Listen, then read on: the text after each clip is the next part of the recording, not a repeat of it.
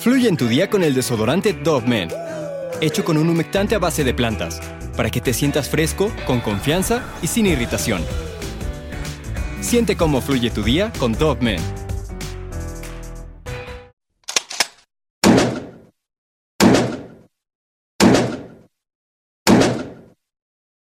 La historia de John List se ha catalogado como una de las más aberrantes y a la vez violentas de Estados Unidos. Este múltiple suceso ocurrió el 9 de noviembre del año del 71, pero este criminal supo esconderse perfectamente haciendo una nueva vida logrando escabullirse de la justicia y así andar libre durante casi 18 años hasta que finalmente sería expuesto en un programa de televisión a nivel nacional. El caso que te voy a contar hoy es de este hombre a quien al estar influenciado por la religión que profesaba, acabó con toda su familia.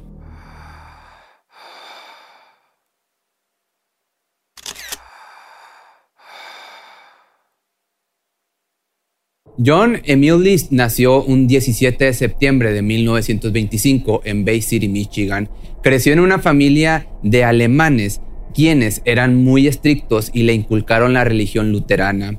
Esta creencia es mayormente profesada por los alemanes y aunque se habían mudado desde muy jóvenes a los Estados Unidos, nunca dejaron de lado su cultura, Toda su infancia fue sometida a esta religión en donde se cree en una sola deidad o es un dios que castigaba a las personas que desobedecían sus mandatos. En cuanto a su vida académica, todos sus compañeros siempre lo molestaban ya que decían que se comportaba de una manera muy rara y siempre fue muy reservado. La mayoría de las veces el bullying era por la religión que profesaba y porque se la pasaba hablando de que un dios iba a venir y castigaría a todo aquel que no lo obedeciera. Pudo llegar a la adultez sin que los comentarios negativos de sus compañeros le afectaran o hicieran que se alejara de este movimiento, no, perdón, no de este movimiento, de esta religión. Concluyó la preparatoria en el año de 1943 con mucha normalidad. Ese mismo año se enlistó en el ejército de los Estados Unidos y fue a la Segunda Guerra Mundial como técnico de laboratorio. En esa época recibió la lamentable noticia del fallecimiento de su padre, así que con más razón quería salir adelante y para el año del 46 concluyó su licenciatura para así continuar sus estudios en la Universidad de Michigan. Se matriculó en la carrera de Administración de Empresas y obtuvo una maestría en contabilidad. Mientras esto sucedía en su vida académica, en la personal tras la muerte de su padre se adentró mucho más en el luteranismo. Era muy activo en todas las actividades de la iglesia y rápidamente llegó a impartir clases. Todo el mundo lo describía como un hombre calmado, recto y sereno. Todos por fin lo respetaban por los logros que había obtenido siendo tan joven. Por un tiempo fue comisionado como segundo teniente a través del cuerpo de entrenamiento de los oficiales en reserva.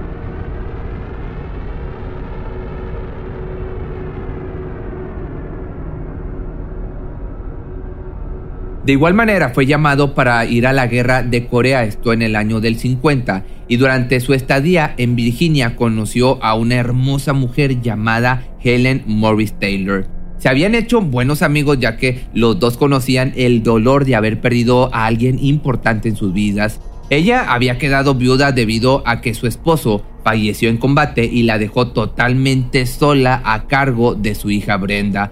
Los dos vivían cerca de John por lo que se frecuentaban todo el tiempo. El hombre se llevaba tan bien con las hijas que Helen comenzó a pensar en hacer ahora una nueva familia con él. Por fin, la mujer dio el primer paso y le sugirió a John vivir juntos. Él, felizmente encantado de la vida, aceptó y ahora eran una familia contenta, una familia unida. Ya un año después, Brenda se casó con un militar y se fue a vivir con su esposo dejando a la pareja sola. Aprovecharon esto para empezar desde cero mudándose al sector de Westfield, esto en Nueva Jersey. El ejército se dio cuenta en las habilidades en contaduría de John, por lo que lo reasignaron al cuerpo de finanzas. Esto le dio una muy buena posición económica, haciendo muy feliz a Helen y consintiéndola con lo que ella pedía. Ya para el año del 52 comenzó a trabajar para una firma de contabilidad en Detroit y luego fue ascendido como supervisor en la auditoría en una compañía papelera en Kalamazoo.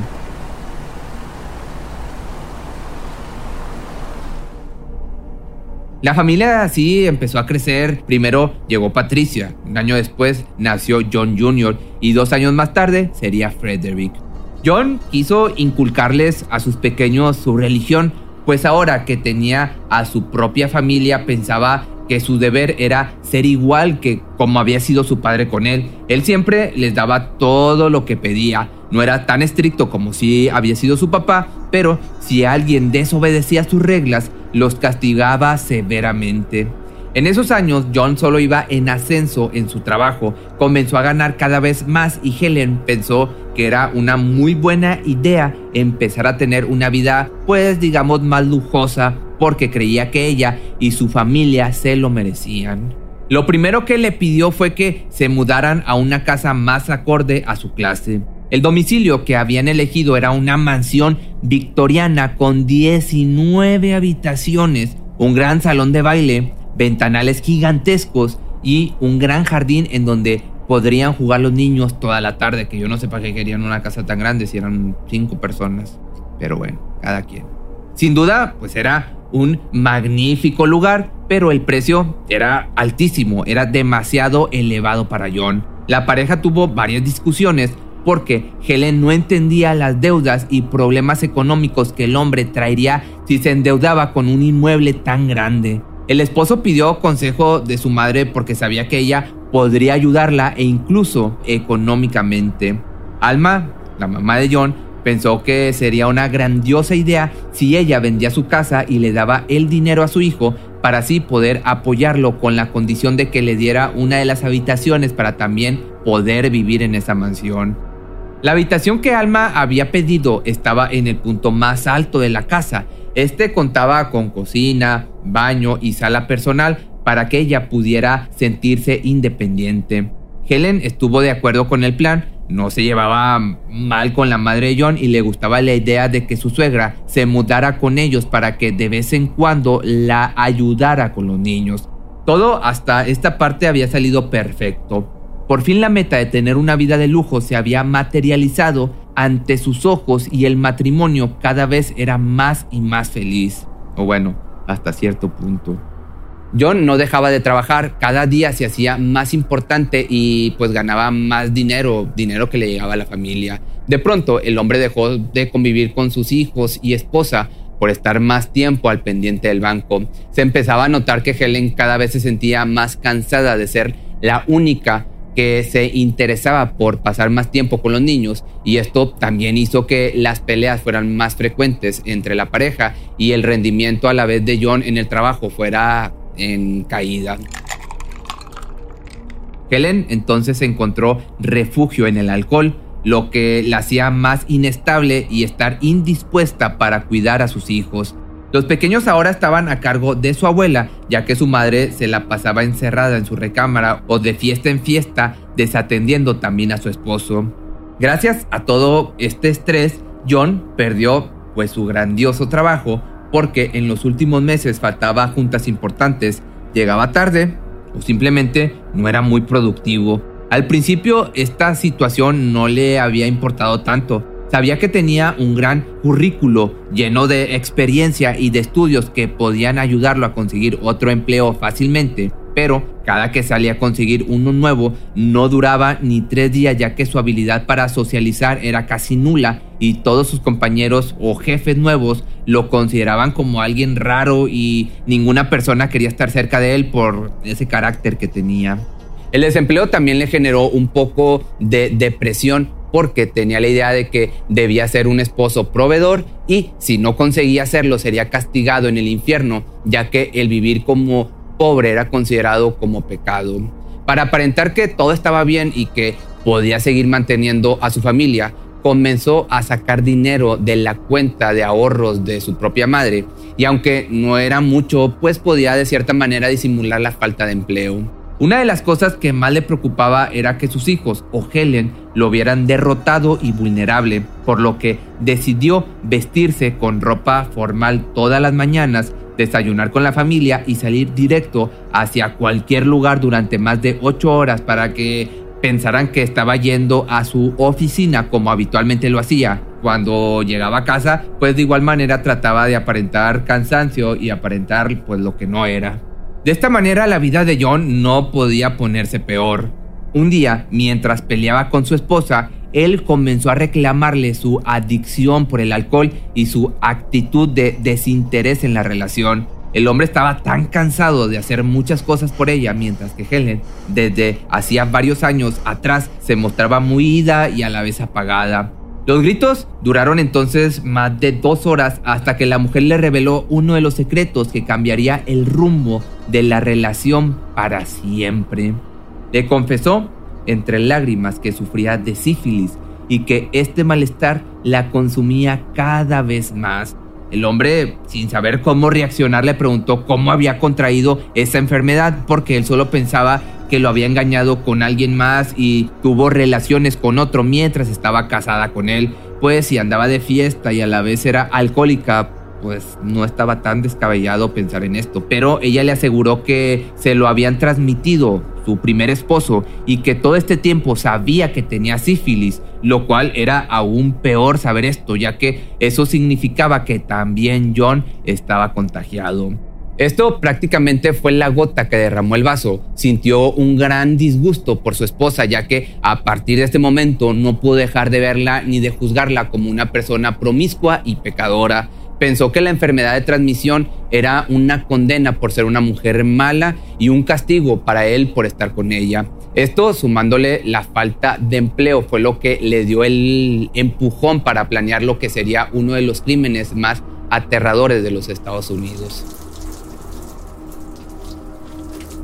La mañana del 9 de noviembre del año del 71, John Lees tomó un baño ignorando por completo a su esposa. No se mostraba resentido ni enojado, simplemente quiso hacer todo lo que habitualmente hacía cada mañana.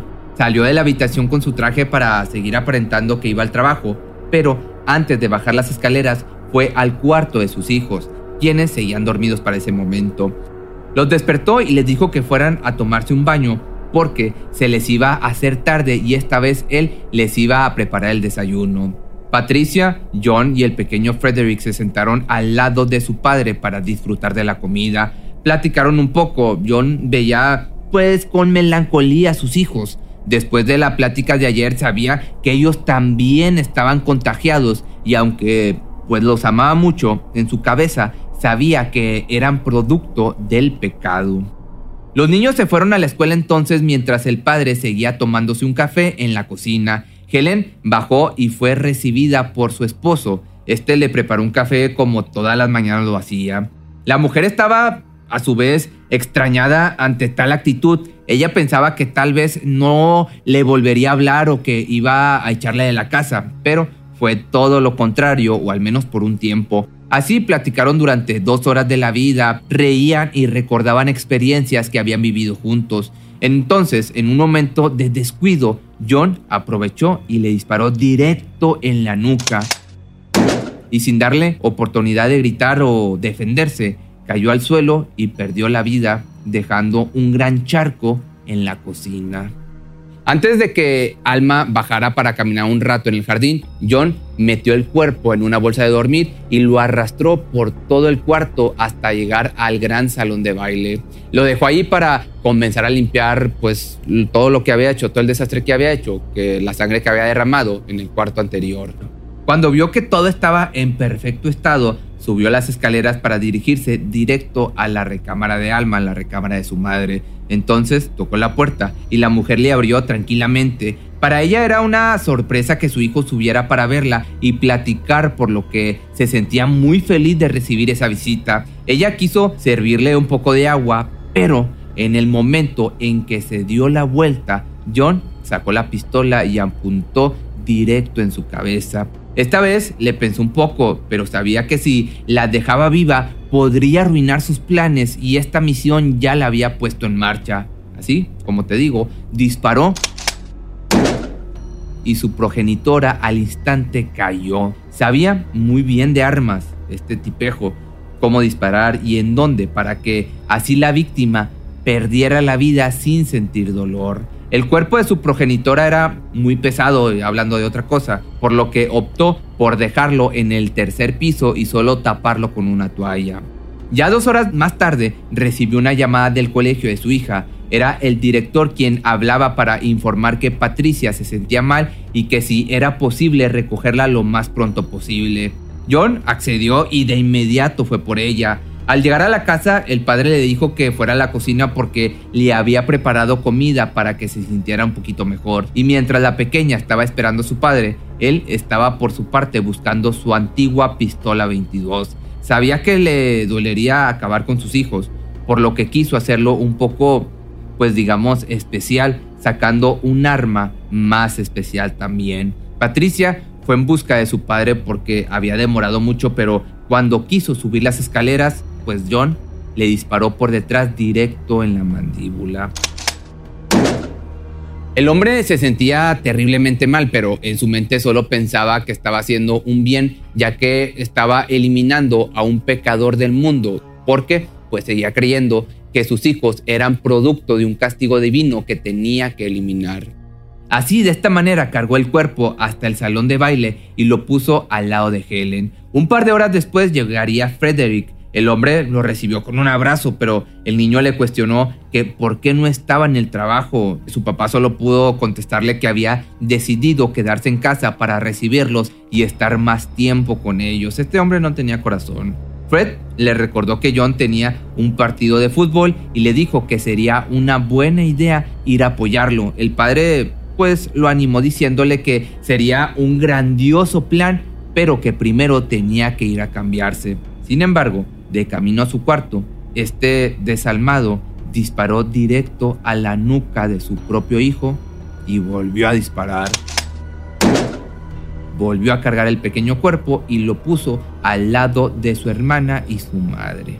El homicida fue a dormir un poco, se sentía cansado por haber cargado los cuerpos, trató de descansar para luego darse un baño y dirigirse directo al partido de su hijo. John Jr. notó que su padre estaba sentado viéndolo patear la pelota y correr para anotar varios goles, así que comenzó a darlo todo en el juego, ya que se encontraba feliz, muy feliz de que su papá por fin fuera a verlo jugar. Al acabar de golear, John felicitó a su hijo y le dijo que en la casa le tenía preparado algo muy especial. Ya estando los dos en la cocina, el padre le sirvió un poco de lo que habían desayunado. John Jr. se cuestionó ya que fue lo mismo que habían comido en la mañana, que por su parte el criminal, su padre, se enojó y lo obligó a comerse todo el plato. El padre no pudo esperar a que su última víctima acabara su comida, así que sacó la pistola y le apuntó directo a la cabeza. El pequeño se dio cuenta y justo cuando disparó, él pudo esquivar la bala, corrió hacia la sala, pero este homicida siguió disparando una y otra vez tratando de alcanzarlo. Tiró hacia la pierna de John Jr. y este se cayó al suelo. Luego volvió a disparar en el pecho y cuando lo tuvo enfrente lo balació en más de nueve ocasiones. Acomodó al niño al lado de Frederick, se sentó también al lado de los cadáveres y comenzó a hacer una oración luterana. Luego limpió todo rastro y salpicaduras de sangre, se hizo de cenar y se tomó un largo baño de relajación. Se fue a la cama sin pensar en cómo solventar a una familia entera o en cómo aparentar seguir trabajando y ganando dinero. Su mente estaba tan tranquila y rápidamente se durmió. Pensó toda la mañana en su siguiente paso y lo primero que hizo fue bajar la temperatura para que los cuerpos no comenzaran a oler feo y su descomposición fuera más lenta. De igual forma, hizo varias llamadas al cartero, lechero y a los profesores de sus hijos para avisarles que iban a salir de la ciudad por una urgencia. Después, fue hasta su habitación para escribir una carta de cinco cuartillas confesándole al pastor de su iglesia lo que había realizado. Uno de los puntos más importantes y que se repetía mucho en este escrito era que lo había hecho porque su familia lo había alejado de Dios y de su religión, que ellos habitaban la maldad pura ya que tenían una enfermedad de transmisión. Declaró también que estuvo pensando quitarse la vida después de acabar con su familia, pero no pudo hacerlo ya que sabía que si lo hacía le negarían la entrada al cielo. Con esto prendió varios focos y la radio para aparentar que alguien vivía en la casa. Recortó su rostro de todas las fotos familiares y después se marchó de su hogar dejando todas sus pertenencias y los cuerpos ya sin vida. Condujo directo hasta el aeropuerto y ahí dejó estacionado su carro para tomar un autobús que se dirigía a Denver. Ahí solicitó un trabajo como cocinero de comida rápida para así escabullirse y pasar totalmente desapercibido. Meses después de no saber nada de la familia List, varios profesores se reunieron para investigar qué había pasado con los pequeños. Varias personas fueron hasta la mansión para ver qué era lo que había ocurrido. La profesora de Patricia había revelado que meses antes la niña estaba un poco inconforme ya que confesó que su padre en esos momentos se encontraba muy inestable y que tenía miedo de que se volviera loco y le quitara la vida a todos.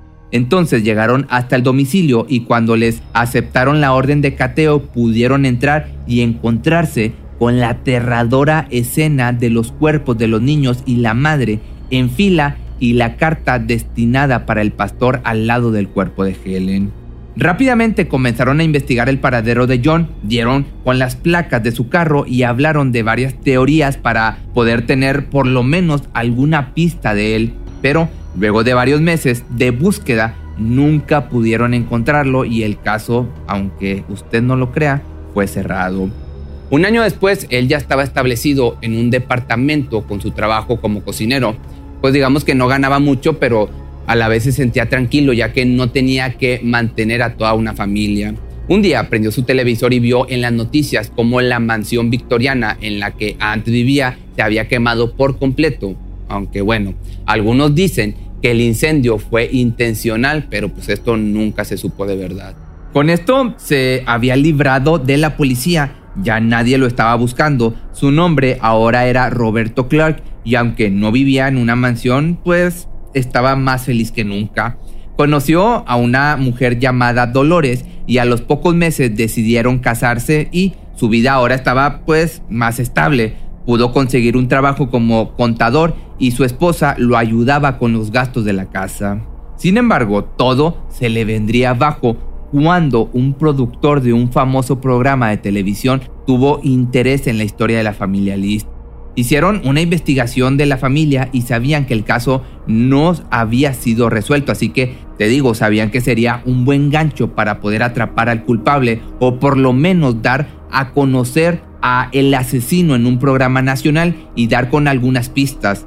Los más buscados de América era este programa ochentero que tenía mucho éxito porque hablaba de crímenes reales y la mayoría de estos eran resueltos. De hecho, tengo un video aquí en mi canal hablando del por qué fue creado este programa de televisión. Si quieres saber más de esto, te invito a que cheques, que te avientes un clavado y ahí lo vas a encontrar. Es el video de Adam Wash. Ahí te explico esta historia.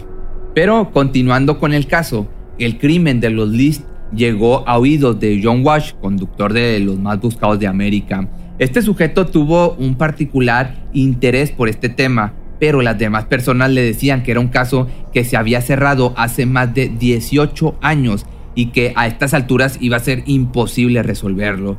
Sin embargo, Wash tuvo fe y comenzó a esparcir una imagen de John List pidió que la imagen fuera recreada para que diera la apariencia de un John de 64 años.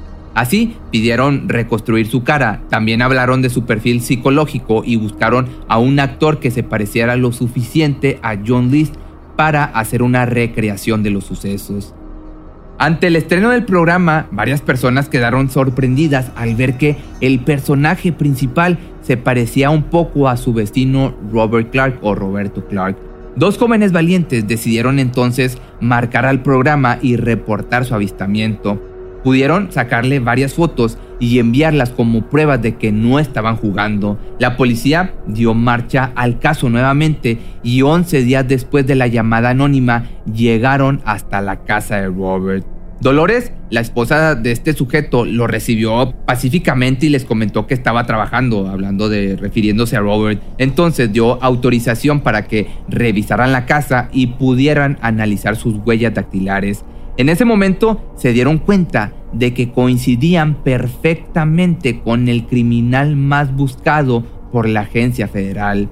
Días después regresaron a la casa y arrestaron a John List, acusado de cinco asesinatos en primer grado.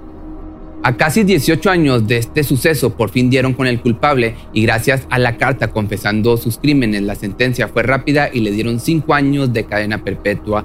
John Wash luchó para que esta condena se convirtiera en pena de muerte, pero lamentablemente no la consiguió. List solo estuvo 18 años en prisión ya que en el 2008 murió de una neumonía. En el juicio él no se mostraba arrepentido, solo decía que quería salvar el alma de su familia. Aún así, el programa de Wash volvió a dar resultado y, gracias a su ardua investigación y al no querer darse por vencido, pudo dar con el paradero de este criminal, de este asesino. Pero si te gustó este video, no olvides seguirme en mis redes sociales y los audios ahora los puedes escuchar, o bueno, siempre los has podido escuchar en Spotify sin censura. Nos vemos el día de mañana en un nuevo video.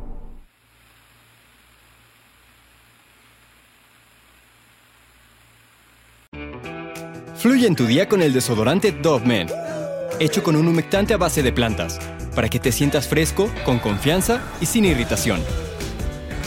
Siente cómo fluye tu día con Dove Men. Cuando el tráfico te sube la presión, nada mejor que una buena canción. Cuando las noticias ocupen tu atención, enfócate en lo que te alegra el corazón. Y cuando te sientas mal, un buen médico te ayuda a sanar.